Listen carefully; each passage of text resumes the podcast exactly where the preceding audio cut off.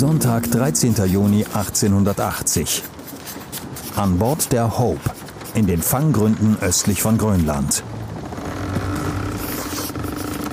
Nachdem wir durch undurchdringliches Packeis gedrungen sind und 40 Meilen schweres Treibeis zwischen uns und dem offenen Meer gelassen haben, Nachdem wir uns jeglicher Gefahr der Stürme und Fluten ausgesetzt und uns in die Lage versetzt haben, jederzeit Schiff oder Leben verlieren zu können, erscheint es hart, dass wir nun nicht viel besser dran sind als die halbherzigen Kerle, die all die Mühe scheuen und im Süden kleineres Wild jagen. Es ist eine Schande und eine Sünde und kann so nicht lange weitergehen. Wir sind die letzten aus zehn Generationen wagemutiger Polarfahrer. Unser Schlag ist verkommen und hier stecken wir nun hilflos im Schlamm fest. Da würde sogar ein Heiliger fluchen.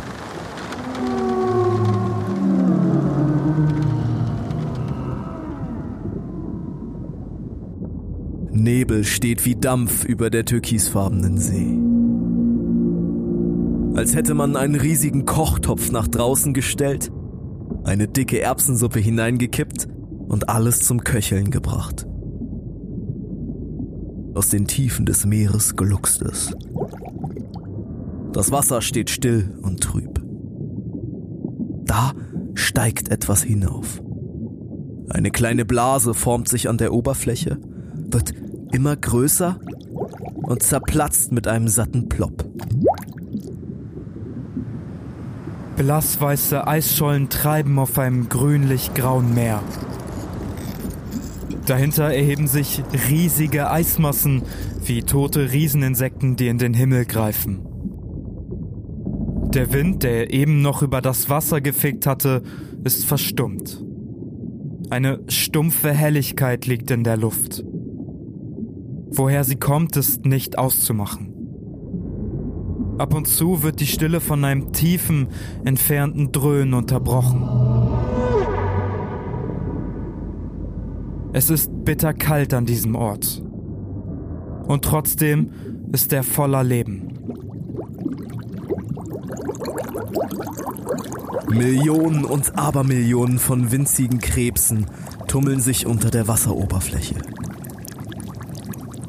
Sie treiben umher und färben die See grün wie ein Gewächshaus. Diese mikroskopischen Organismen sind der Treibstoff der Meere und eine Oase für die größten Lebewesen der Welt. Früher kamen Finnwale, Grönlandwale und Blauwale hierher, um sich an der grünen Suppe satt zu fressen. Damals vermischte sich die Gischt ihrer Blase mit dem Nebel das Wasser war voll von grauen, riesigen Körpern, die sich elegant aneinander rieben. Die Tiere, die kommen, tragen vernarbte Wunden an den Flanken. Manchen steckt noch ein Stück Eisen in der Fettschicht. Vielleicht wissen sie um ihren Untergang. Die Zeit der Wale neigt sich dem Ende zu. Und so schwimmt an diesem Ort heute nur der Krill auf der ruhigen See auf und ab.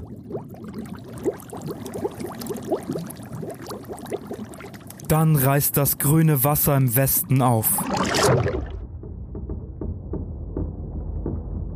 Ein riesiger, kantiger Schatten hebt sich von der Helligkeit ab, wie eine schwarze Katze, die auf einem weißen Tisch schläft. Langsam und träge schiebt er sich aus dem Nebel. Graue Holzbalken kommen zum Vorschein. Vereiste Taue hängen herab und ziehen dünne, ringförmige Wellen hinter sich her. Schiefe Masten knarzen im Wind. Doch niemand scheint das Schiff zu steuern. Das vom Frost gezeichnete Deck ist leer. Dicke, getrocknete Blutspuren winden sich adernförmig über die Planken. Es ist so kalt, dass es knackt. Die Hope hat eine weite Fahrt hinter sich. Ihre dicken Eisenplatten am Bug, dort festgenietet, um sie bis in die tiefsten Eisgebiete zu tragen, sind zerbeult und hängen lose.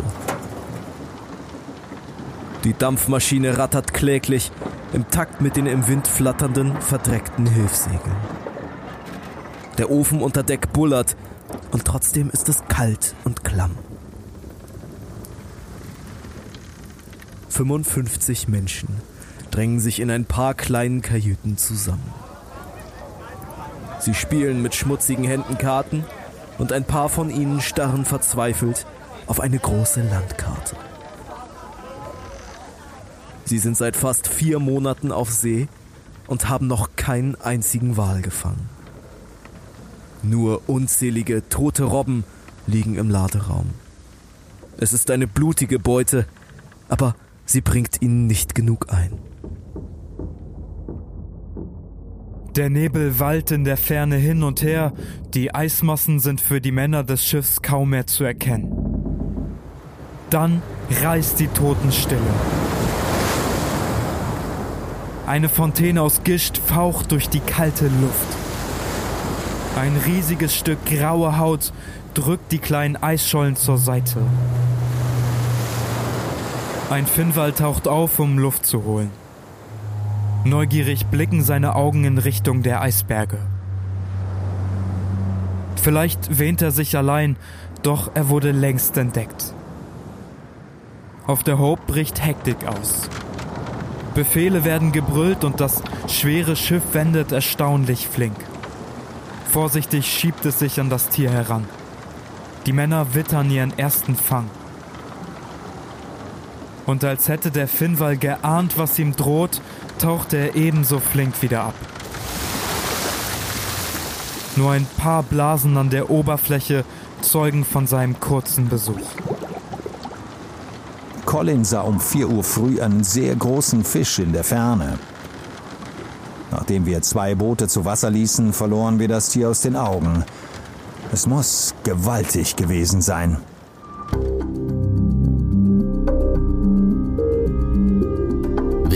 Und Fremd.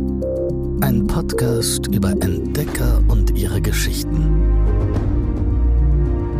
Von Ole und Tore.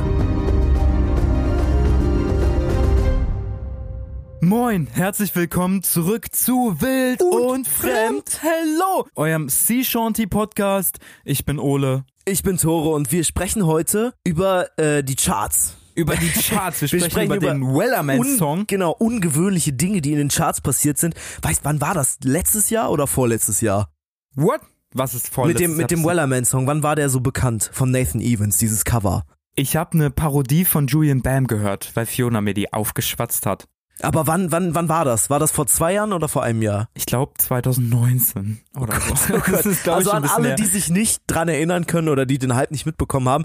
Es gab äh, mal vor ja x Jahren, entweder zwei oder drei oder vier, so ein Sea Shanty, was in den Charts gelandet ist. Ja, das ist dieses mega bekannte Lied, ne? Immer wenn ich an Piraten denke, habe ich dieses There once was a ship that put to sea and the name of the ship was a Billy O.T. Ja, ja genau. Dankeschön. Same. Genau das habe ich im Kopf. Richtig, richtig wild. Heute sprechen wir ein bisschen über das Meer, glaube ich. Da fittet es irgendwie ganz gut rein, oder? Ja, und es geht in dem Song auch um Walfänger. Es geht um eine Besatzung von einem Walfangschiff, die auf ein Proviantschiff wartet, so die ich in Zucker kann kein Englisch, muss ich dazu sagen, deswegen weiß ich nicht. ich weiß es nicht. Aber Nein, genau, wir, wir sprechen heute. Was? Wir müssen beide Englisch können. sonst sonst wäre unsere Arbeit zunichte, ja. wenn irgendwelche Bücher auf Englisch sind. Und wir hey, haben euch auch heute wieder ein englisches Tagebuch gelesen, tatsächlich. Das stimmt. Welches? Ja. Das äh, verraten wir nicht. Das äh, findet sagen, ihr alles in unseren Show Notes. Also wir geben natürlich die Quellen an. Aber es geht heute in unserer Geschichte um den Walfang des späten 19. Jahrhunderts. Und genau in dieser Zeit ist eben auch dieses Lied The Wellerman entstanden. Ungefähr zehn Jahre bevor unsere Geschichte spielt. Genau kann man das nicht so richtig sagen. Aber es geht um Menschen, die losziehen und Wale jagen. Ja, voll. Und irgendwie auch darüber, wie man eigentlich mit dem Meer lebt. Die Beziehung, ja, Mensch versus Meer war ja irgendwie noch nie so friedlich. Und heute wollen wir in eine Zeit reisen, in der man wirklich noch mit dem Meer gekämpft hat um seine Früchte abzuringen.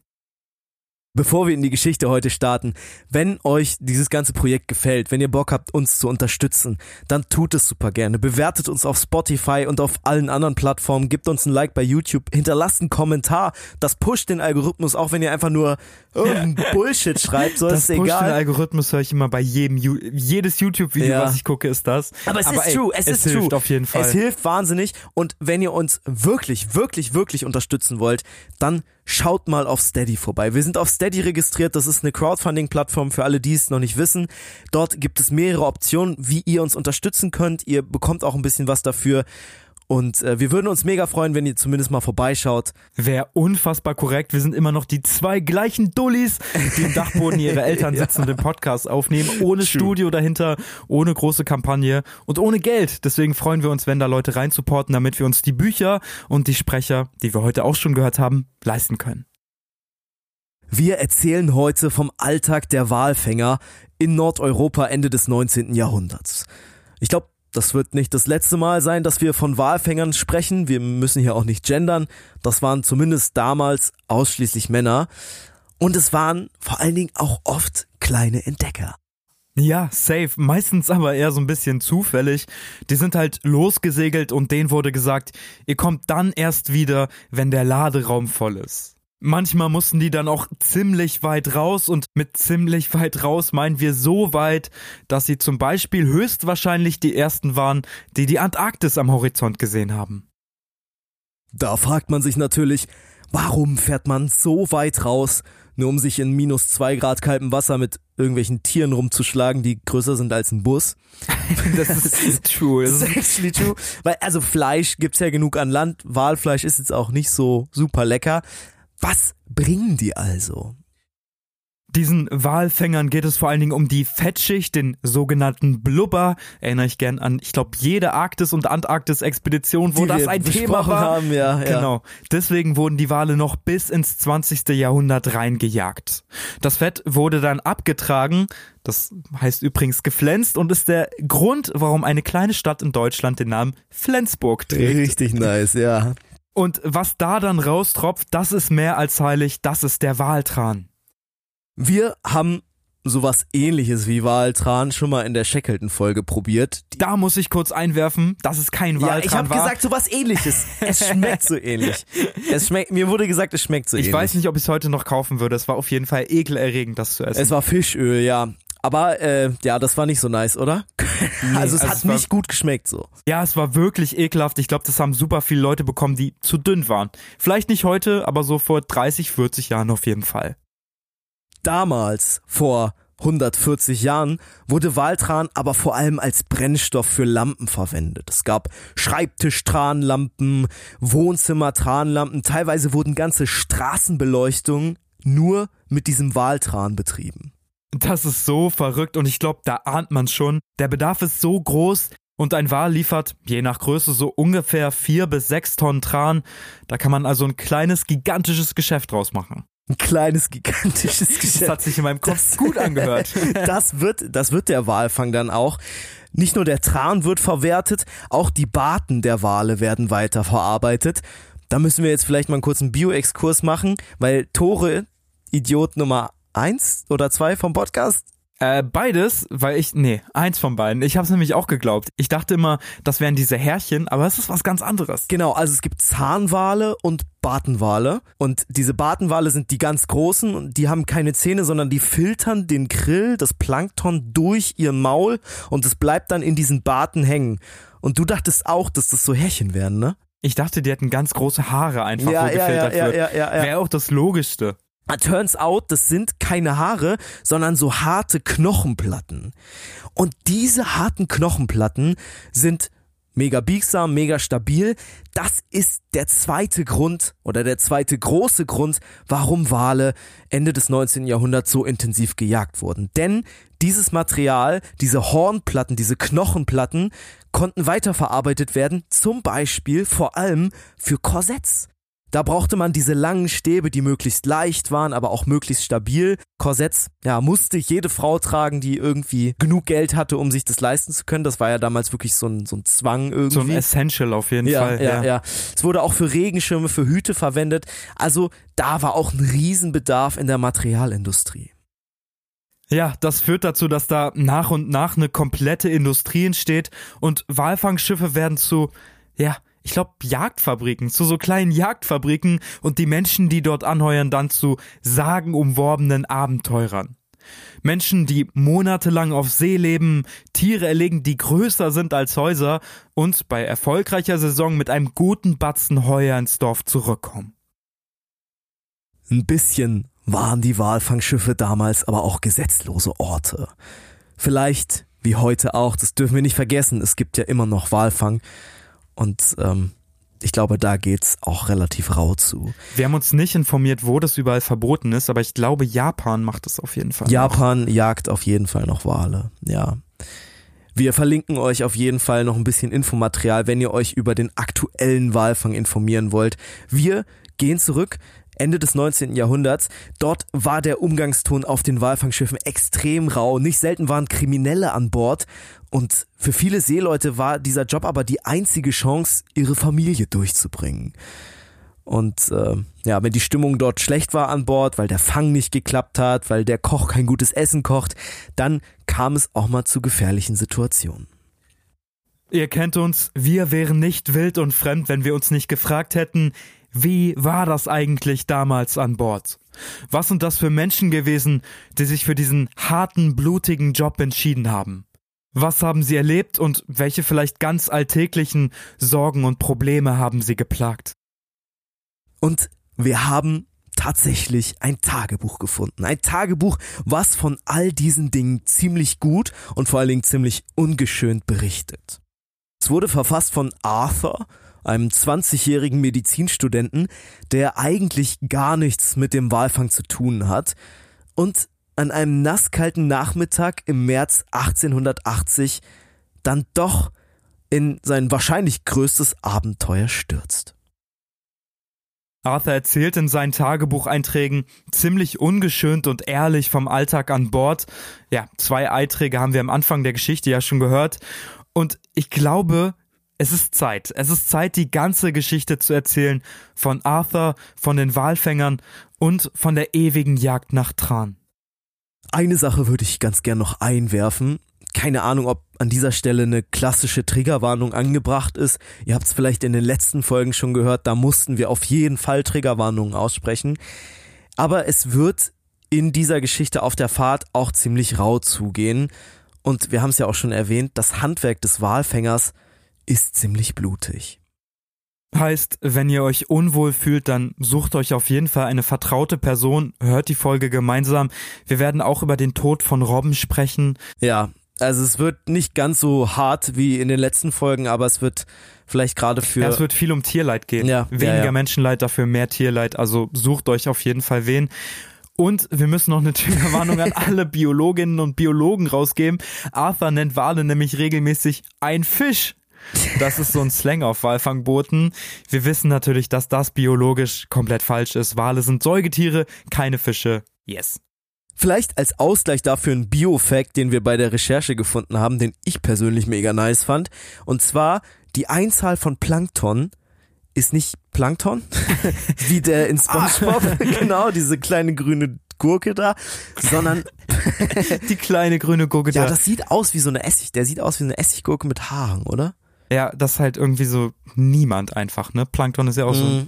Plankton sind einfach alle Organismen, die irgendwie im Meer treiben und ein Plankter ist dann ein Teil davon. Genau, das Jetzt ist die ich Einzahl. deine Pointe geklaut. Ne? Ja, mein Gott, egal. tut mir leid. Plankter. Aber wir müssen noch eine andere Sache erklären. Das haben wir nämlich in der Vorbesprechung gemerkt. Yes, das Und zwar, genau, das ist nämlich ein, auch ein Fachbegriff, der auf den Walfangbooten häufiger verwendet wird der Blas eines Wals. Ich glaube, die meisten können von euch können damit schon was anfangen. Das ist, wenn der Wal zum Atmen auftaucht und die verbrauchte Luft ausstößt, dann hat er dafür so ein kleines Loch auf dem Rücken? Ist es der Rücken? Auf der Oberseite? Ich glaube, es ist der Rücken. Ich mache ganz kurz Live-Recherche. Ja, ja, es ist safe der Rücken. Und äh, da stößt ja diese Atemluft aus und weil er meistens nicht ganz über Wasser ist, sondern noch so halb unter Wasser, kommt da so eine Fontäne raus und das nennt man dann den Blas. Und das ist das, wonach unsere Protagonisten heute auch, ja, quasi das halbe Jahr lang Ausschau halten, weil das kündigt halt an, okay, hier sind Wale. Es heißt tatsächlich Rücken. Nice. Habe ich recht gehabt. Sehr strong. As always. Aber ich glaube, das reicht. Lass uns anfangen mit der Geschichte und wir starten bei einem 20-jährigen Arthur in Edinburgh, der von einer Nachricht überrascht wird.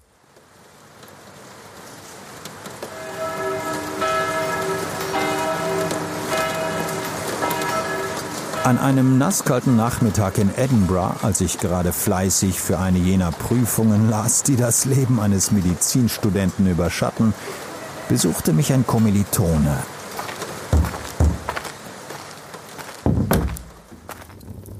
Würden Sie gern nächste Woche zu einer Walfangreise aufbrechen? fragte er. Sie reisen als Bordarzt mit und verdienen dabei zwei Pfund zehn im Monat plus drei Schilling pro Tonne Tran. Weißt du, was ich an diesem Tagebucheintrag am wildesten fand? Erzähl. Ich find's wild, dass sie sich einfach gesiezt haben. Also Ja. es ist ein Kommilitone von Arthur. Siehst du deine Kommilitonen auch? Klar, Klar, klar, klar, klar. klar. Nein, ich glaube, dass niemand seine Kommilitonen sieht. Ich meine, das sind Leute im gleichen Alter. Bei mir sind die alle so Anfang 20. Natürlich sieht's man die nicht, aber früher war das einfach so ein Ding, das haben die Leute gemacht. Ja, vor allen Dingen in dieser Schicht, in der Arthur sich bewegt. Ich meine, er ist Medizinstudent, das war vor allen Dingen damals wirklich ja noch was sehr gehobenes, eine sehr gehobene Laufbahn. Und dann kommt so ein Kommilitonin zu ihm und sagt, hey, hast du nicht Bock, auf ein Walfangschiff anzuheuern? Das ist, das klingt vielleicht jetzt wilder, als es damals war, denn es war gar nicht so unüblich, dass Walfangschiffe Medizinstudenten angeheuert haben, weil die halt Mediziner an Bord brauchen. Ja, er hat tatsächlich gesagt, haben Sie nicht Bock? Das wäre die korrekte Aussprache Hab ich, gewesen. hab ich jetzt geduzt? Du hast schon geduzt. Scheiße, ja, natürlich. Okay. Natürlich haben die so gemacht. Du hast recht, die müssen immer einen Mediziner mitnehmen. Die haben sich halt immer für Medizinstudenten entschieden, weil die einfach günstiger sind. Und auch ganz wichtig, sie wollten, dass die Medizinstudenten gut schießen können. Das ist oft wichtiger als die eigentliche medizinische Tätigkeit. Ich habe hier ein Gesuch von einem Walfänger über so einen Arzt slash Medizinstudenten rausgesucht. Es ist von 1876, also vier Jahre bevor unsere Reise losgeht. Ich zitiere, es wird gesucht, ein Medizinstudent, der für die Stelle in Frage kommt, muss ein guter Schütze sein. Ja, das sagt direkt alles. ja, da sieht man direkt, wo die Prios sind. Arthur verdient 2 Pfund 10 im Monat. Das wären heute circa 400 Euro. Ja, wir müssen das mit Vorsicht genießen. Thor hat hier eine zweiseitige lange Quelle angehängt. Irgendeine UK-Internetseite. Ja, es da ist kann man unfassbar schwierig Dollars in, umzurechnen. in, in heutigen Wert, äh, lol, Pfund in, da kann man Pfund in heutigen Wert umrechnen. Ist schwer, ja. es ist unfassbar schwer, weil es ja, eine andere Zeit ist und dann noch eine andere Währung. Aber ist gar nicht so viel, ne? Also gut, Kost und Logis ist natürlich for free. Das Ganze geht ein halbes Jahr. Also jetzt 400 Euro im Monat. Für eine Mini- Vollzeit, Minijob, für eine ja. Ganzzeitstelle. So, du bist ja die ganze. Zeit auf dem Boot. Das ist nicht so viel. Aber am Ende zählt das Abenteuer. Das wolltest du sagen, ne? Am Ende zählt das Abenteuer und ich wollte sagen, drei Schilling pro Tonne können's reißen. Ah, ja, stimmt. Das wäre nämlich bei einer erfolgreichen Fahrt nochmal eine ordentliche Provision am Ende. Wenn's gut läuft, ne? Wenn sie überhaupt was fangen. Aber wie gesagt, Arthur kommt nicht mit für das Geld. Arthur, kommt, mit, für, für das Abenteuer. für das Abenteuer. Und er beichtet seiner Mutter dann auch von dem Plan, die wahrscheinlich nicht gerade begeistert ist, dass ihr Sohn seine Studien für mindestens ein halbes Jahr aufs Eis legt. Haha, Pan, weil sie segeln ins Eis. Der, der war so kompliziert, den Ja, habe ich nicht okay. mal verstanden. Aber okay, yes, Unsere Hörerinnen und Hörer werden den verstehen. Liebe Grüße an dieser Stelle. ich habe ihn Mein jetzt auch Co-Host, achso, okay. Aber es hat gedauert. Oh, es dauert. Ja, und dann vor allen Dingen auch in solcher Gesellschaft sich, sich begibt. Ne? Wir haben es ja eben schon gesagt, er sieht sich mit seinen Kommilitonen. Das wird auf dem Walfangschiff wahrscheinlich nicht mehr der Fall sein. Ich glaube, wir können festhalten, dass Arthur aus ja, sehr gehobenen Verhältnissen kommt. Er studiert Medizin. Ich glaube, das war ja einer der angesehensten Jobs der letzten 200 Jahre. Also ein wirklich wertvoller Job. Und jetzt entscheidet sich Arthur eben auf so ein Walfängerschiff zu gehen, dort zu arbeiten. Und ich, ich finde, seine Mutter zeigt so eine sehr natürliche Reaktion. Ich glaube, würde ich Mama das gleich erzählen, würde Mama ähnlich reagieren wie die Mutter von Arthur. Ja, auf jeden Fall. Ich glaube, sie hat auch Angst. Immer wieder sinken ganze Walfangschiffe, weil sie vom Eis zerdrückt werden oder andere noch dunklere Dinge an Bord passieren, aber darüber macht sich Arthur eigentlich gar keine Gedanken. Nee, er packt noch einen Haufen Bücher ein, Arthur liest nämlich ziemlich gerne, und dann macht er sich auf den Weg nach Peterhead, dem Hafen, in dem sein Schiff ablegen wird. Das Schiff trägt den Namen Hope ist wahrscheinlich circa 30 Meter lang, 9 Meter breit und 5 Meter hoch. Die Quellen gehen dann ein bisschen auseinander, aber das ist auch so die Standardgröße der englischen Walfangschiffe. Die Hope ist aber trotzdem vergleichsweise klein. Der Kapitän ist dafür nett. Er empfängt Arthur, weist ihm seinen Schlafplatz zu und dann legen sie auch schon ab.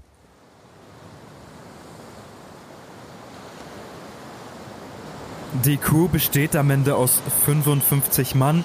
Auf der Reise wird es aber noch einige ja, Personaländerungen, sage ich jetzt mal, geben. Also sie sind jetzt noch nicht zu 55.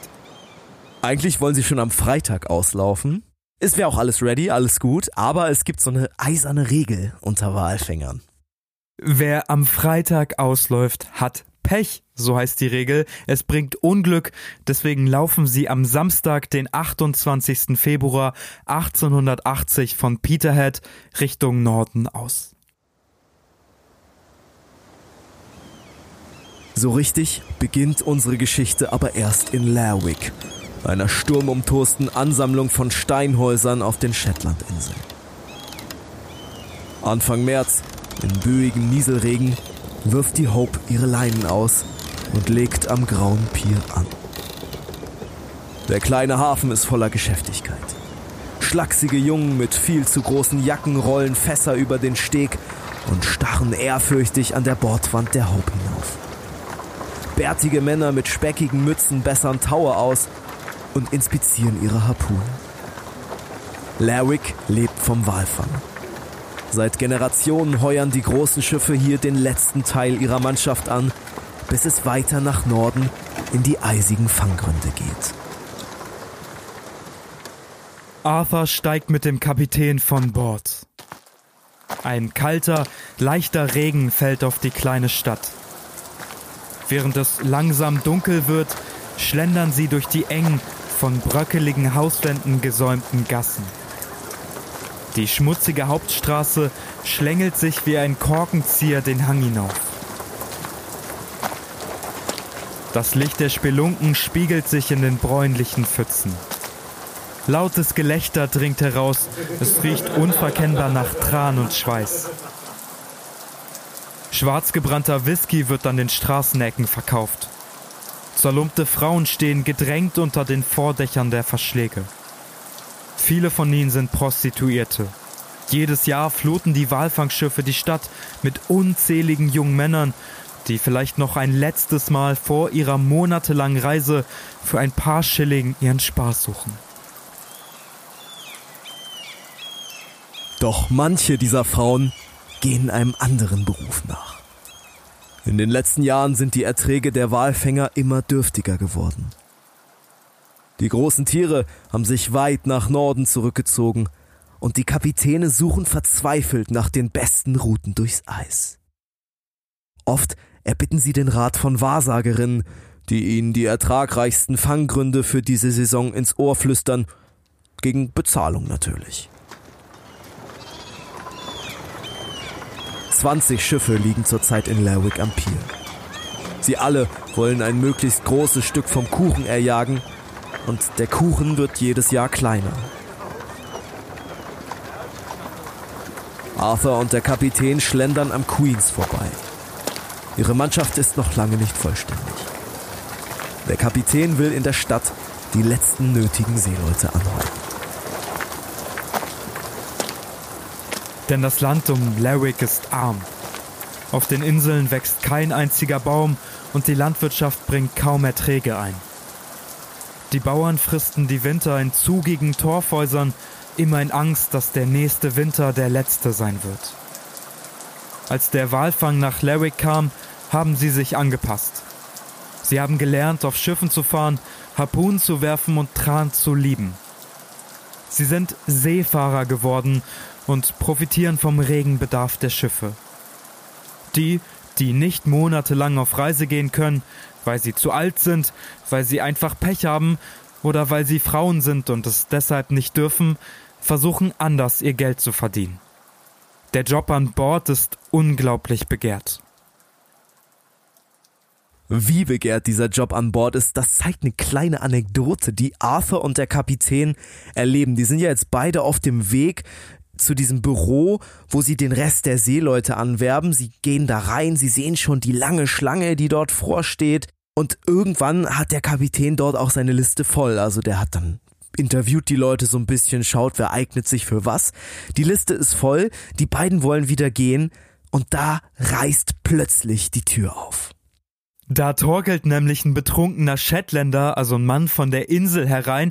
Er packt den Kapitän am Hemd und fleht ihn an, doch bitte mitkommen zu dürfen. Der reagiert erstmal komplett überrumpelt, wird ja absolut aggressiv da angebettelt. Der stolpert zusammen mit Arthur ins Hinterzimmer und sie schlagen die Tür zu. Sie sehen dann durch die Fenster, wie der Mann da immer noch steht, gegen die Tür haut und immer noch fleht, bitte, bitte mitzukommen.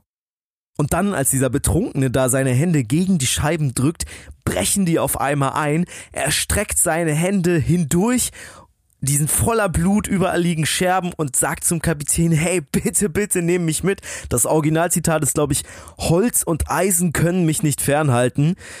Und steht dort mit blutigen Händen und der Kapitän raucht einfach seine Pfeife und sagt nichts. Irgendwann wird er dann auch tatsächlich abgeführt, dieser betrunkene Shetländer. Wahrscheinlich wird er eingesperrt, er hat ja Sachbeschädigung begangen. Aber ist krass, oder? Ich find's auch Wahnsinn, wie der Kapitän reagiert. Es wirkt für mich nicht so, als sei ihm das zum ersten Mal passiert. Ja. Und ich finde, es spricht einfach so stark für diese Armut, die da vorherrscht, wenn jemand ja auf Knien bettelt, Glas eindrückt, dass er doch bitte auf einem Walfangschiff mitfahren kann. Und das sind auch Sachen, die Arthur nicht kennt, ne? Nee, ich glaube, der war da komplett so, überrumpelt. Stell mal vor. Ist so, der ist mitgekommen, weil es ein Abenteuer ist. Ja, so. ja, ja. Und das dann war's für ihn. Er so weiß genau, in zehn Jahren habe ich mein Medizinstudium abgeschlossen, ja. habe wahrscheinlich eine eigene Praxis, werde genug Geld verdienen. Für mich ist das ein Abenteuerding. Und dann sieht er, wie ein Mann die Fenster eindrückt und fleht mitzukommen. Ich glaube, Arthur ist auch generell so ein bisschen geschockt von der ganzen Umgebung und vor allen Dingen von dem wenigen Luxus, den es dort gibt. Der beschwert, ist wirklich so. Der kommt in Lerwick an und beschwert sich dann in seinem Tagebuch, dass es nur einen einzigen Billardtisch gibt in der ganzen Stadt. Das ist so snobby. Ja, das ist, ist, ultra snobby. snobby. Also wirklich, ich finde es schon stark, dass sie überhaupt einen Billardtisch haben. Arthur muss sich jetzt an dieses Leben anpassen und ich glaube, das sehen wir gleich, wie schnell er das kann. Liebste Frau Mama, ich schreibe dir mit Hilfe eines Federkiels und eines Tintenfasses, um dir alle Neuigkeiten aus dem Norden mitzuteilen. Die Männer sind gute, ehrliche Kerle. Was mir fehlt, ist mehr Bewegung. Ich boxe ein wenig, aber das ist wirklich alles. Ich vermute, dass wir am Donnerstag absegeln. Beste Wünsche an Greenhill Place. Dein liebender Sohn. PS, der Kapitän hat mir die Erlaubnis erteilt, heute mit einigen der größten Unteroffiziere ins Queens zu gehen, um zu sehen, ob wir nicht eine Schlägerei anzetteln können. Das ist der erste Brief, den Arthur an seine Mutter schreibt, von Lerwick aus, von der Insel aus. Und erstmal wird deutlich, okay, er boxt. Er hat nämlich tatsächlich Boxhandschuhe mitgenommen und das hat ihm mega geholfen, so als blasser Student, der seine Kommilitonen sieht, der gerne Billard spielen würde und andere, sag ich mal, nicht so klassisch wie Ja, sagt man es das ist politisch korrekt, keine klassisch in Anführungszeichen konnotiert männliche Sportarten macht, der boxt, das bringt ihm natürlich wieder richtig Credibility ein unter Der den Matrosen. safe so ein Selbstschutz, ne? Sonst ist es nur ein Snob und jetzt ist es ein Snob, der sich selbst verteidigen kann. Ich find's trotzdem Wahnsinn, das seiner Mutter zu schreiben. Hey Mama, nachher gucken wir, ob wir eine Schlägerei ja, anzetteln da können. müssen wir noch drüber sprechen, über das PS, ne? Die Digga. ist so gestört. Also hätte ich das Mama geschrieben, wäre die wahrscheinlich nicht so amused. Nee, auf keinen Fall. Aber die Backstory dahinter ist tatsächlich ganz interessant, denn es gibt an Bord zwei interessante Charaktere und einer von denen hat diese Schlägerei am Ende angezettelt. Lass Ja, uns, lass wollen mal wir kurz über ja, ja, die lass sprechen? Über, kurz über die Sprechen Charaktere wir kurz sprechen. über die. Wir haben einmal einen alten, dünnen, schwach und ängstlich wirkenden Mann. Der wird auf den Heuerlisten als erster Steuermann gelistet. Und dann haben wir noch einen zweiten, auch ziemlich interessanten Charakter. Und zwar den Gehilfen des Kochs, ein rotbärtiger, kräftiger Riese namens Colin. Erster Steuermann und Gehilfe des Kochs sind ja auf der Rangfolge eigentlich wahnsinnig weit auseinander. Das ist so ein kranker Unterschied. der ja, eine ja. bestimmt, wo das Schiff langfährt und der andere Und macht der andere Zwiebeln macht- klein. ja. So. genau, genau. Wahnsinn. Also ist quasi erster Steuermann ist wie erster Offizier und Küchengehilfe ist quasi das niedrigste, was du machen kannst. Arthur Ja. wundert sich auch schon die ganze Zeit, warum hat dieser schwächlich, ängstlich wirkende Mann dieses Steuermannspatent und warum ist der Gehilfe des Kochs so ein riesenhafter Hühne, der wirkt, als hätte er schon 30 Jahre lang auf irgendwelchen Schiffen rumgesegelt. Das Problem ist die Handelskammer. Ja, mal wieder die Handelskammer. ist wieder die Handelskammer schuld. Wenn du erster Steuermann sein willst, dann musst du lesen und schreiben können. Das sagt zumindest die Handelskammer. Colin hat zwar schon jahrelang als Steuermann gearbeitet, ist aber Analphabet, heißt er kann nicht lesen und nicht schreiben. Um den Schein zu wahren, besetzt der Kapitän also den Steuermannsposten mit jemandem, der zwar theoretisch geeignet wäre, aber viel zu alt und schwach ist. Wenn sie dann auf See sind, dann tauscht er die Rollen, also der Küchengehilfe wird Steuermann und der Steuermann wird Küchengehilfe. Ab da kann es auch einfach niemand mehr kontrollieren. Colin, der dann auf See zum ersten Steuermann wird, ist ein streitsüchtiger Bär. Wir werden das später auch noch sehen, wie jähzornig der werden kann. Und irgendwann, als sie noch in Lerwick vor Anker liegen, bekommt er mit, wie ein paar Seeleute in einer der Spelunken im Queens über die Hope lästern. Also über sein Schiff, über das Schiff, wo er der erste Steuermann ist. Colin will sich das nicht gefallen lassen, ist aber allein und verliert die Schlägerei und deswegen wollen Arthur und ein paar Unteroffiziere ihn dann unterstützen und die Schlägerei nochmal neu anzetteln und dann halt hoffentlich in Überzahl siegen. Verständlich. Stell mir Colin vor wie so ein richtiges Tier. Wir haben oft gesagt, der ist groß, der ist riesig. Colin ist 1,80 groß und damit sprengt er die Größe von allen anderen. Ja, das, Das war damals echt groß. Mhm. Und ist heute mittlerweile fast die Durchschnittsgröße. Ich glaube ja, ne? Also für Männer ist es safe irgendwie so in dem Dreh. Wollen wir das kurz nachgucken? Wir können das ja mal kurz nachgucken. Ich kann noch über eine, während du nachschaust, über eine andere personelle Veränderung sprechen. Wir haben ja gesagt, es gibt viele personelle Veränderungen auf dieser Reise. Denn kurz vor Abfahrt taucht ein blinder Passagier an Bord auf. Normalerweise verjagt der Kapitän solche Leute, aber dieser blinde Passagier sieht so elend und blass aus und bittet auch so dringend, dass er mitkommen darf, dass alle Mitleid haben und der Kapitän ihn letzten Endes auch auf die Heuerliste setzt. Meine Recherche hat ergeben, im Jahr 2009 waren erwachsene Männer im Durchschnitt 1,78 Meter groß und 83,9 Kilogramm schwer. Also Okay. normaler großer Typ mit einem kleinen Bauch. Kleinen, Ja, feinen ein bisschen, Bauch. Bisschen, bisschen dick, ne? Colin bisschen. ist, Colin ist safe nicht dick, aber damit wäre Colin Durchschnitt. Zwei Zentimeter über dem Durchschnitt. Wahrscheinlich, Ja, ja, ja. das ist ja von 2009, ne? Ja. Ja, heutzutage wäre es wahrscheinlich Durchschnitt. Menschen werden immer größer.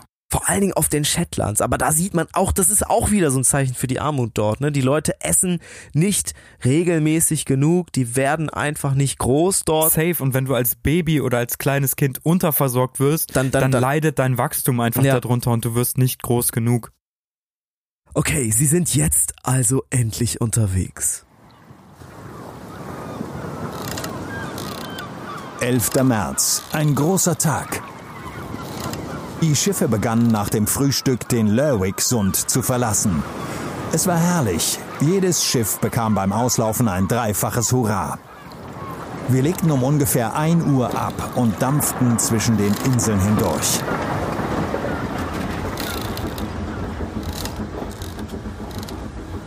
Sprach abends mit MacLeod und Kapitän über die Eroberung des Nordpols. Niemand zweifelt daran, dass bislang alle auf dem Holzweg gewesen sind. Um den Pol zu finden, muss man sich über den weiten Ozean nähern, nicht über einen allmählich schmäler werdenden Kanal. Okay, sie sind jetzt endlich unterwegs. Arthur führt schon intensive Diskussionen mit den Seeleuten, wie man denn jetzt am besten den Nordpol erreichen könnte. Und anscheinend hat auch Arthur geglaubt, wie damals übrigens sehr, sehr viele Menschen, der Nordpol sei eisfrei und warm. Warum auch immer. Ja, das war Common Misconception damals. Aber sie wollen ja nicht ganz zum Nordpol, sie wollen einfach nur immer weiter nördlich und das tun sie auch. Die Hope dampft und segelt immer weiter in Richtung Polarmeer. Am vierten Tag wacht Arthur auf und hört ein tiefes Rumpeln. Er geht an Deck und schaut aufs Meer. Überall schwimmen dicke, schwere Eisschollen. Und die Mannschaft sieht die ersten Robben. Jeden Tag werden es mehr und irgendwann beginnen die Männer mit Knüppeln bewaffnet auf das Eis zu gehen und die Tiere zu erschlagen. Arthur ist erstmal ziemlich geschockt. Er hat ja auf einem Walfänger angeheuert. Warum töten die da denn jetzt Robben? Und natürlich sucht die Mannschaft auch primär nach Walen, doch bis jetzt haben sie noch keinen gefunden. Und fast jedes Walfangschiff hat zu dieser Zeit eben auch Robben gejagt, als Nebenerwerb quasi.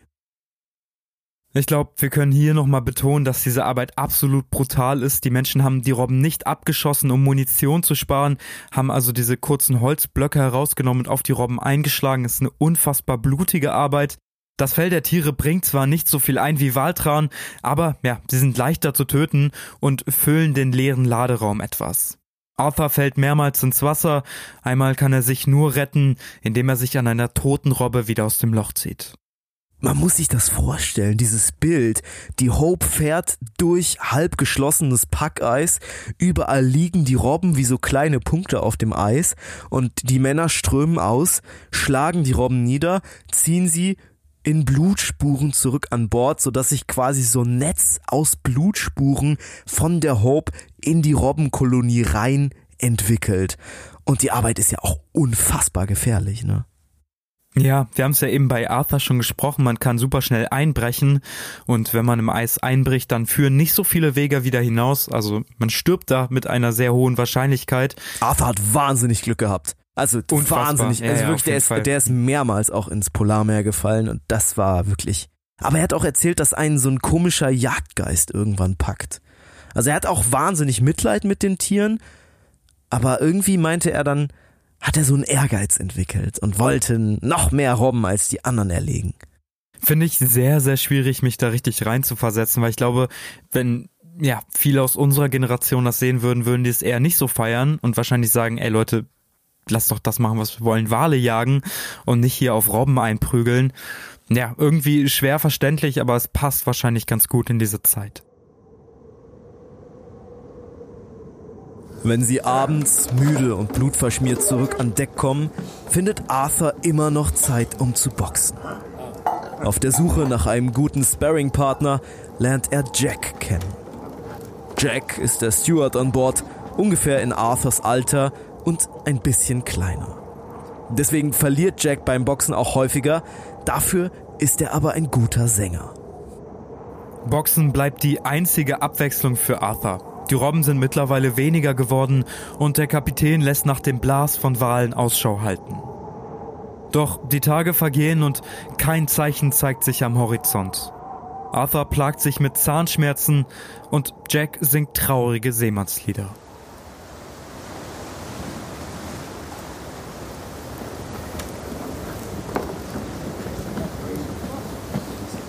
Montag, 14. Juni.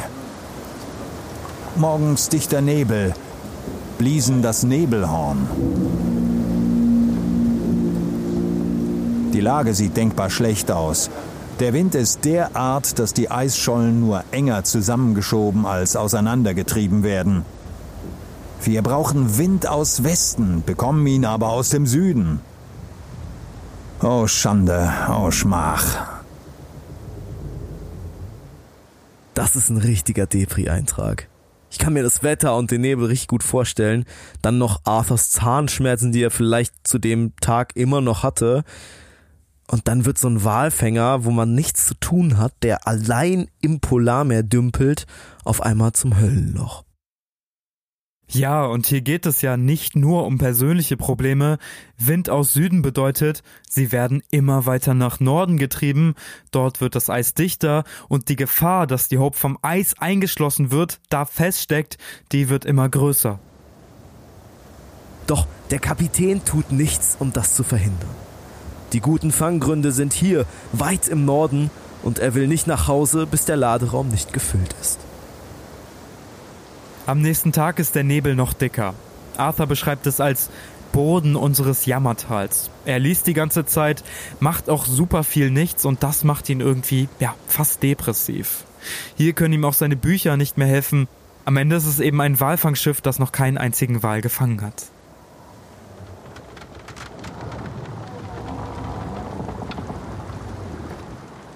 Am 17. Juni kommt es zu einem verhängnisvollen Zwischenfall.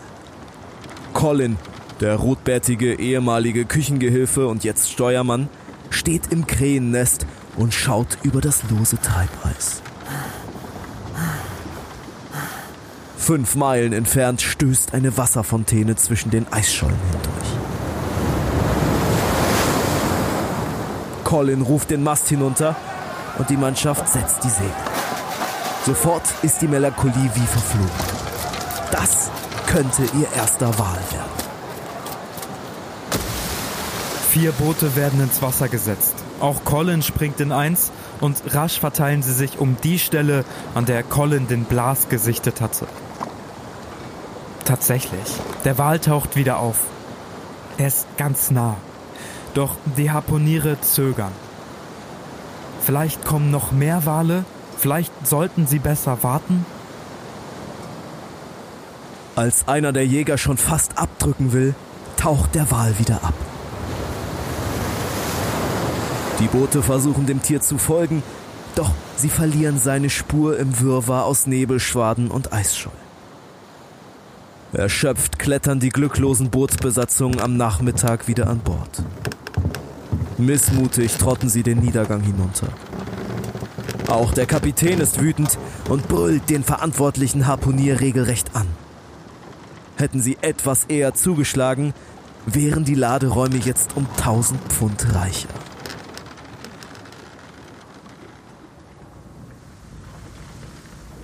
Am Abend sitzen Colin, der rotbärtige Steuermann, Jack, der Steward mit der guten Gesangsstimme und Arthur in der Steuermannskabine.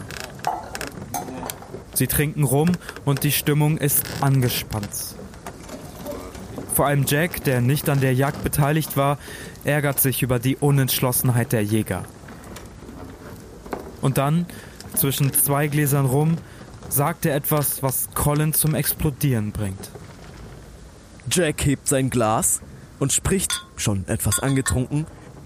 Ich will dir ja nicht zu nahe treten, Colin, aber ich sag ja nur, wenn du ein klein wenig eher am Fisch dran gewesen wärst. Da hat Colin den deutlich kleineren Stuart schon an der Kehle gepackt und wirft ihn hin und her. Arthur ist entsetzt, als er sieht, dass Jack schon blau anläuft. Er versucht Colin an der Taille zu greifen und die beiden auseinanderzuziehen. Doch sobald Jack wieder Atem geschöpft hat, beginnt er erneut mit seinem Seitenhieb. Natürlich könnte man das jetzt alles als eine dumme Schlägerei im Alkoholrausch abtun. Doch es steckt mehr dahinter.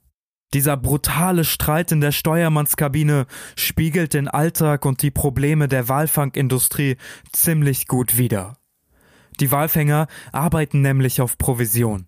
Jeder getötete Wal bringt ihn je nach Größe circa 5 Pfund extra, was wir verweisen heute nochmal auf unseren, ja, etwas schwierigen Wild- und Fremdumrechner. ja, genau. Etwa 1000 Euro entspricht. Ja, aber das sind 1000 Euro, die denen an diesem Tag pro Mann durch die Lappen gegangen sind. Da wäre ich auch ein bisschen pissig. Vor allen Dingen, wenn dann irgend so ein Typ sagt, Ich- Hättest du mal besser aufgepasst. Ich weiß nicht, ob ich pissig wäre, wenn Colin neben mir sitzen würde und ich wäre so ein 1,60 großer Mann. Naja, aber Colin ist ja pissig, dass jemand zu ihm. Ach so, ach so, ja, I get it, I get it. also wenn ich, wenn ich neben Colin sitzen würde und Colin hätte verkackt, würde ich vielleicht nicht Würde ich sagen, mein Maul halten, ja. weil Colin wahrscheinlich auch schon drei rumgetrunken hat. Diese 1000 Euro oder diese 5 Pfund damals, das ist Geld, was die einfachen Walfänger von Lerwick oder Peterhead dringend brauchen, einfach um ihre Familien durchzubringen. Manche von ihnen fahren seit ihrer Kindheit jeden Sommer zur See und haben seitdem nicht mehr das Korn wachsen sehen, geschweige denn einen warmen Sommer auf dem Land erleben können. Und so wächst der Frust auf der Hope immer mehr. Ende Juni wird ihr Schiff in einem kleinen Wasserloch eingeschlossen. Ringsherum steht das Eis, fest und dick bis zum Horizont. Mühsam müssen sie sich hinausbrechen. Arthurs Tagebucheinträge werden immer kürzer. Auch ihm macht die Melancholie an Bord zu schaffen. Manchmal schreibt er nur zwei Wörter am Tag. Zum Beispiel Elend und Ödnis. Doch am 26. Juni ändert sich alles.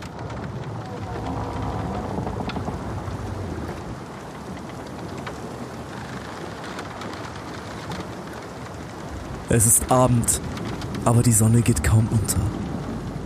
Arthur steigt die knarzenden Holztreppen zu seiner Kabine hinab.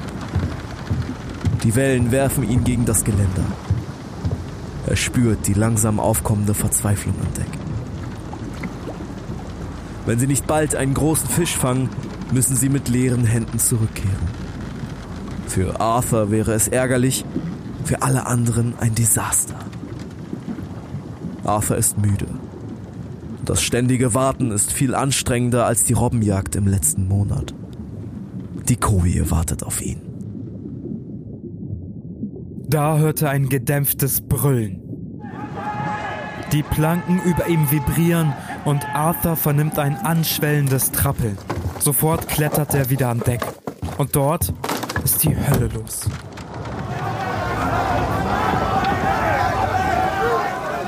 Der zweite Steuermann, eigentlich schon schlafen gegangen, rennt nur mit Hemd bekleidet an ihm vorbei. Die Männer sind in heller Aufruhr. Es platscht dumpf an der Bordwand. Zwei Boote schaukeln auf den Wellen, noch an Seilen mit dem Schiff befestigt. Und dann sieht Arthur den Wal.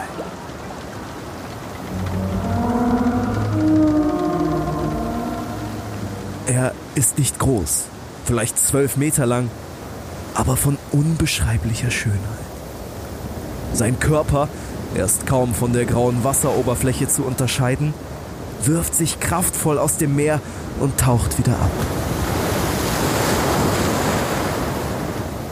Die Fluke schleudert in die Luft und platscht ins Wasser, dass die Gischt nur so spritzt. Die Männer stehen an der Reling und jubeln den beiden Booten zu.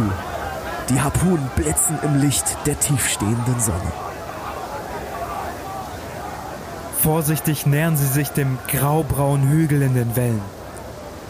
Wenn man sich nur langsam genug heranpirscht, merkt der Wal nichts. Er hält die Boote dann für treibende Eisschollen. Der Wal senkt die Fluke und hebt seinen Körper aus dem Wasser. Die Mannschaft an der Reling brüllt den Booten zu, sie sollen die Harpunenkanonen abschießen. Doch die Harpuniere rühren sich nicht. Adam Karner, ein graubärtiger, wettergegerbter Harpunier, weiß es besser. Das kleine Auge des Wals wendet sich ihm zu und das Boot liegt so regungslos da wie die Eisscholle hinter ihm. Wird der Fisch abtauchen, bevor Karner ihn erreicht? Das Boot kommt näher und näher. Jetzt hat Karner sein Ruder losgelassen und steht neben der Kanone. Drei Schläge, Jungs, sagt er, während er seinen Kautabak in der Wange umherrollt. Dann gibt es einen Knall und schäumendes Wasser.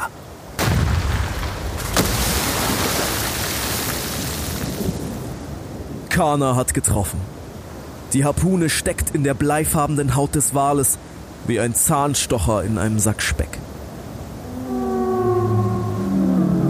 Der Wal schlägt um sich und dann taucht er ab. Die Fangleine an Bord des kleinen Bootes entrollt sich und rast mit dem Tier in die Tiefe. Das Seil surrt immer schneller zwischen den Beinen der Männer hindurch. Das hier ist der gefährlichste Teil der Waljagd. Wenn die Fangleine nicht sorgfältig aufgerollt ist, bilden sich tödliche Schlingen. Eine kurze Unachtsamkeit, jemand zieht seinen Fuß nicht schnell genug weg und die Leine reißt ihn mit dem Wal in die Tiefe. Das ist die häufigste Todesart auf den Booten. An Deck der Hope bricht Hektik aus. Während die Fangleine noch immer vom Fangboot in die Tiefe rast, lässt die Mannschaft die restlichen sechs Boote zu Wasser. Sie müssen den Wal jetzt töten. Eins nach dem anderen stoßen sie sich von der Bordwand ab. Kanos Boot dümpelt immer noch an der Stelle, an der er den Wal zum ersten Mal getroffen hat. Es ist still geworden. Die Fangleine hängt, halb abgerollt, bewegungslos im Wasser. Es ruckelt. Irgendwo, tief unter ihnen, schwimmt der verletzte Wal umher. Irgendwann wird er auftauchen, um Luft zu holen. Dann wollen sie ihm den Gnadenstoß versetzen. Doch es tut sich nichts. Das Meer liegt ruhig da. Die Fangleine baumelt noch immer von Kanos Boot herab. Manchmal ruckelt sie etwas. Fünf Minuten vergehen. Alle warten angespannt. Zehn Minuten. 15 Minuten. 20. Irgendwas ist merkwürdig. Wo bleibt der verdammte Wal? Wenn seine Instinkte durch den Sauerstoffmangel oder die Verletzung gestört sind, wird es gefährlich für sie alle. Das Tier kann dann beim Auftauchen Boote rammen oder sogar ihr Schiff zum Kentern bringen. 25 Minuten. Die See ist glatt wie ein Spiegel, nichts rührt sich. Dann dröhnt es und ein gewaltiger grauer Körper schießt zwischen den Booten hervor. Es knallt ein zweites Mal und diesmal trifft die Harpunkanone den Kopf des Tieres. Der Wal fällt tot ins Wasser zurück. Die Boote rudern mit dem riesig grauen Körper im Schlepptau zur Hope und ziehen ihn mit Seilen an Deck. Wir riefen dreimal Hurra und schleppten den Wal zum Schiff. Er war von sehr großen Krabbenläusen übersät, was ein merkwürdiges Verhalten im Wasser erklärte. Bis drei Uhr früh hatten wir ihn geflenzt und eingelagert. Währenddessen stieg ich ins Krähennest, um nach einem zweiten Ausschau zu halten, sah aber keinen ging um 6 Uhr früh zu Bett und stand um 12 auf. Doch die Glückssträhne währt nur kurz. Die ersten Tage des Julis bringen kein Wal, nur Öde und Langeweile an Bord. Colin fängt einen Narwal, der ist allerdings nur sehr klein, und dieser Zahn vorne ist ganz interesting, ist 10 Pfund wert, dieser Narwalzahn. Ich finde das Wahnsinn, dass der nur 10 Pfund wert war. Damals hat man ja vielleicht noch an Einhörner geglaubt. Ich weiß es nicht. Es ist, glaube ich, nicht so weit weg davon. Ja. Ich dachte, die wären super, super viel wert. Heute sind die viel wert wegen Schwarzmarkt. Ich habe geguckt, die werden bei Aktionen verkauft. Bei Auktionen verkauft. Ah, okay, aber das sind wahrscheinlich angespülte. Ja, ja Szene, die abgefallen dass, sind. Dass ja. zumindest gesagt wird, dass ja, sie angespült ja, wird. Ja, Man weiß safe. es nicht. Man weiß es nicht. Mitte Juli fangen sie den zweiten Wal, bei dem hätte die Fluke beinahe eins der Boote zum Kentern gebracht. Das ist ein, ja, ziemlich dicker Fang, 1000 Pfund und ungefähr 12 Tonnen Öl. Doch, so langsam merken sie, die Robben werden weniger. Auch Wale sehen sie kaum noch, und wenn, dann sind andere Schiffe schneller, die sich zuhauf in ihrem Gebiet aufhalten und ebenso lauern. Auf der Suche nach Beute dampft die Hope unweigerlich immer weiter nach Norden. Und wenn Arthur jetzt am Heck steht, sieht er, wie sich das Treibeis hinter ihnen langsam zu schließen beginnt.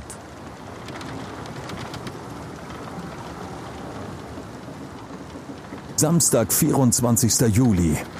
Hinter uns scheint das Eis bis zum Horizont eine geschlossene Decke zu bilden.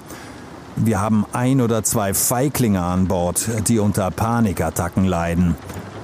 Es ist nicht so sehr das Hineinfahren wie das Wieder hinauskommen, sagen sie.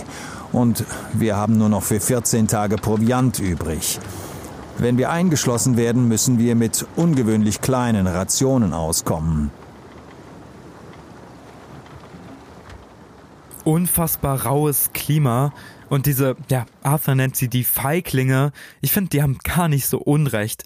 Jedes Jahr werden unzählige Schiffe, deren Kapitäne zu, ja, zu gierig sind, irgendwo im Nordpolarmeer eingeschlossen.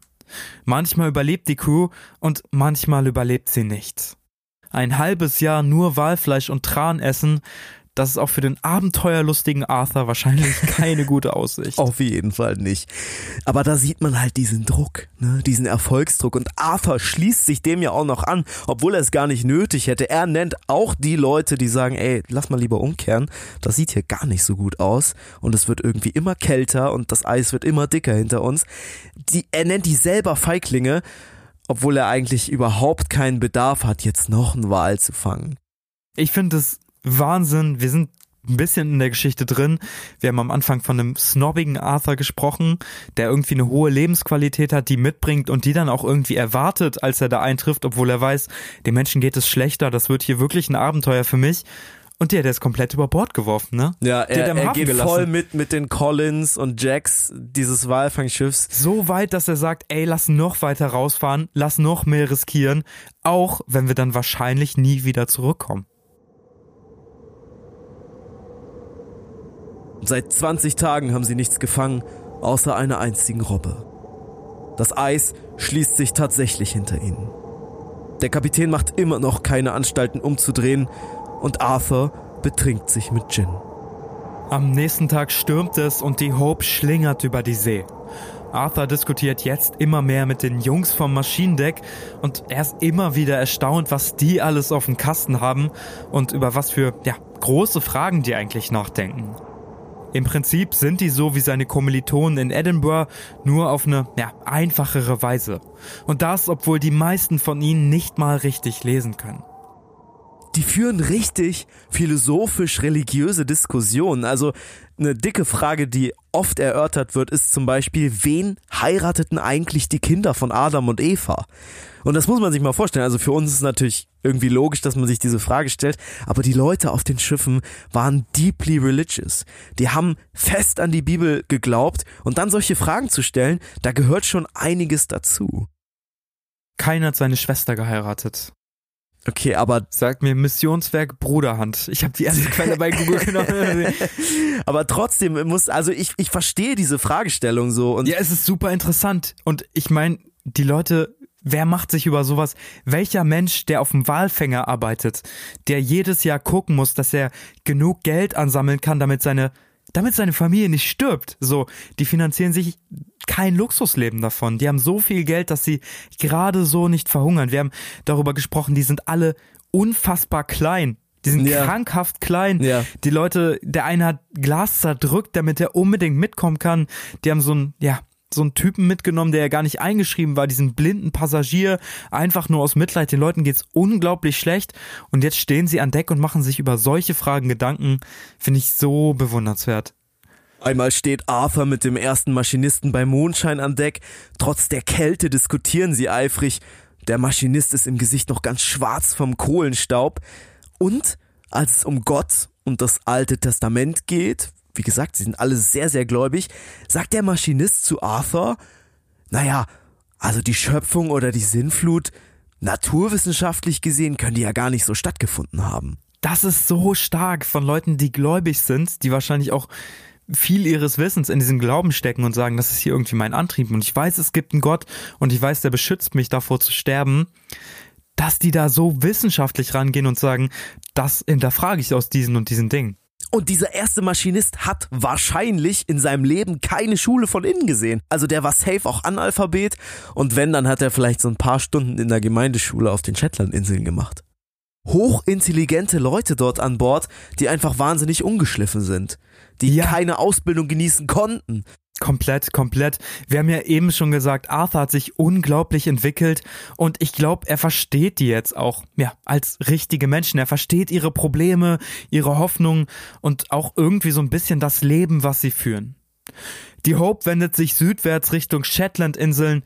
Ihre Lagerräume sind halb voll, aber es war keine gute Saison. Und Arthur, der freut sich auf sein Zuhause. Als sie am Hafen von Lerwick vorbeikommen, winkt ihnen ein Mädchen von der Küste mit einem weißen Taschentuch. Im Sturm können sie nicht anlegen, aber die gesamte Besatzung läuft zur Reling und winkt glücklich zurück.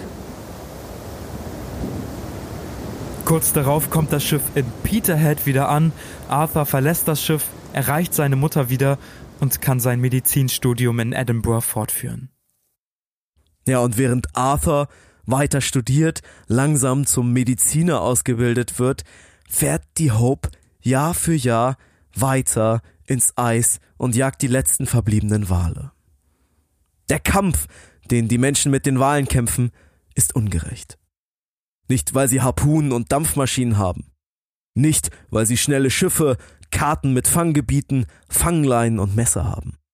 Er ist ungerecht für die Menschen, weil sie nur verlieren können. Der chancenlose Farmer aus Lerwick, der verarmte Hafenarbeiter aus Peterhead.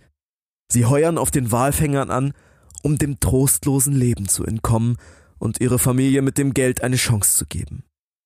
Skrupel vor dem blutigen Handwerk hat keiner von ihnen. Natürlich stirbt der Wal. Es ist das Gesetz des Stärkeren. Mit diesem Gesetz sind die Seeleute aufgewachsen, sie haben es als Kinder am eigenen Leib erfahren. Aber mit jedem getöteten Wal müssen seine Jäger länger nach einem neuen suchen. Nach jeder erfolgreichen Saison müssen sie weiter nach Norden vordringen und finden doch nur immer weniger Tiere. Denn Wale leben lange. Der Grönlandwal, ja, der Jackpot im 19. Jahrhundert, wird weit über 100 Jahre alt. Es dauert viele Generationen, bis sich ein Bestand wieder einigermaßen erholt hat. Und so wird die Ausbeute der Walfänger mit jedem Jahr geringer. Irgendwann bekommen der Farmer aus Lerwick und der Hafenarbeiter aus Peterhead keinen Job mehr an Bord. Die Walfangschiffe bleiben verteut im Hafen und brechen nicht mehr auf, weil es sich nicht mehr lohnt. Heute nennt man diesen Zustand kommerziell ausgestorben. Es gibt so wenig Individuen einer Art, dass die Jagd mehr Geld kostet, als sie einbringt.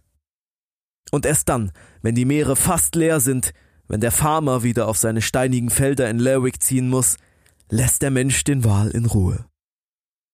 Der Walfang stirbt an seiner eigenen Gier. Doch auch die Wale sind dann fast tot. Und der Hunger der Welt nach Öl wächst trotzdem weiter.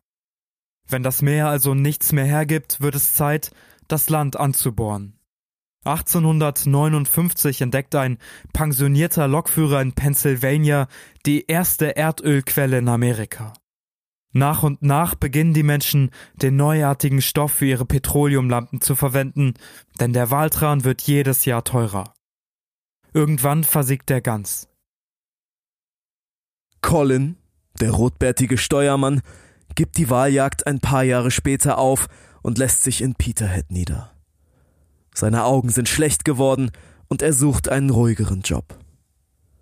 Jack, der Steward mit der guten Stimme, wird Bäcker und steigt sogar zum königlichen Hoflieferanten auf. Er heiratet, zieht in den Osten Schottlands und singt ab und zu wenn die Kinder schlafen, noch die alten Walfanglieder von früher. Und Arthur? Arthur kehrt zurück nach Edinburgh, nimmt seine Studien wieder auf und schreibt seine Prüfung. Er eröffnet eine kleine Praxis in Portsmouth. Aber die Zeit auf der Hope lässt ihn nie ganz los. Arthur beginnt, Geschichten zu schreiben. Über Abenteuer auf See, aber auch über Kriminalfälle. Den Protagonisten dieser Geschichten nennt er Sherlock Holmes. Elf Jahre nach der Fahrt auf der Hope kann Arthur von seinen Kriminalgeschichten leben. Er hängt die Praxis an den Nagel und wird ein sehr bekannter Schriftsteller. Ja, und bei wem es jetzt noch nicht geklingelt hat, Arthur ist tatsächlich Arthur Conan Doyle, der Sir berühmte Arthur Conan Doyle sogar. Stimmt. Sir Arthur Conan Doyle, der später sogar noch geadelt wird, in den Ritterstand erhoben wird. Der Typ, der Sherlock Holmes geschrieben hat und viele krasse andere Geschichten aus der Zeit. Wahrscheinlich einer der berühmtesten Schriftsteller überhaupt. Und einer der besten. Ja. Ich habe diese Walfinger-Geschichte, als ich die das erste Mal gelesen habe, ich glaube, ich habe selten so ein schönes Buch gesehen. Also so eine schöne Geschichte. Ja, aber da spielt halt seine Erfahrung rein, seine Erfahrung, die er als 20-jähriger Medizinstudent auf der Hope gemacht hat. Aber es ist so schön zu sehen, wie er so eine Geschichte erlebt und die so geil in ja, Buchstaben packen kann. Ich weiß nicht, wie ich es sagen soll. Es ist eine wunderschöne Geschichte. Eine von vielen, die er geschrieben hat. Tja, und das war's von uns. Vielen, vielen Dank, dass ihr dabei gewesen seid. Wir haben uns sehr gefreut, diese Geschichte zu erzählen. Sie war diesmal sehr blutig. Es sind keine Menschen gestorben, aber ähm, Es sind trotzdem Tiere gestorben und ich glaube, wir packen euch in die Shownotes nochmal ein paar Sachen, wo ihr Sachen nachlesen könnt. Plus, ich weiß nicht, ob die Doku noch auf Netflix ist, aber es gibt eine ganz coole Doku auf Netflix über Fischfang. Da Ja. wird auch viel darüber berichtet, dass Delfine und Wale auch oft mitgefischt werden, weil die Netze so groß sind und dann ja qualvoll darin aussterben. Das verlinken wir euch alles mal in den Shownotes, dann könnt ihr euch das angucken oder auch nicht angucken, ne? Es ist kein Zwang, es ist alles feini. Ein großer Dank geht noch an unsere Outlaws auf Steady. Wir haben ein paar Nachrichten von euch bekommen. Manche von euch Outlaws haben gesagt, hey, ihr braucht uns nicht erwähnen. Wenn ihr, liebe Outlaws, das auch so seht, schreibt uns einfach eine kurze Nachricht auf Instagram at wild und fremd oder per Mail info at wildundfremd.de. Wir machen das natürlich nur für euch und wenn ihr sagt, Super smart, wir- sonst denken die Leute, wir verlieren jeden Tag ein Outlaw. ja, stimmt, stimmt. Also ein paar Outlaws haben uns schon geschrieben, sie wollen nicht mehr erwähnt werden. Deswegen nennen wir jetzt nur noch die, die erwähnt werden wollen. Vielen, vielen Dank für euren Support. Wie gesagt, für den Rest schaut gern auf Steady vorbei. Wir haben die Seite verlinkt. Großen Dank geht an Helge Dilger, Daniel Eid, Triton Fischbart, Sandra Frese, Nico Grundhöfer, Frederik Hanke, Luke Hasselsbart, Nicole Kuhlemann, Sandrine May, Daniel Wiss, Zucht und Zucker, Sandra S. Astrid Berggold. und Margarete Ottlik. Wir hören uns nächste Woche mit einer Kurzgeschichte. Bis dahin, haltet die Ohren und die Segel steif. Doran, zwei Stunden gewartet, Nein. bis er dieses Ende machen kann. Und ich, fühle mir es komplett. Außer, außer Hand genommen. aus Richtig der gutes, richtig guter Abschluss. Freunde, ich freue mich auf nächste Woche. Wir sehen uns dann. Ich Wir hören auch. uns dann. Macht Bis dann. es gut. Ciao.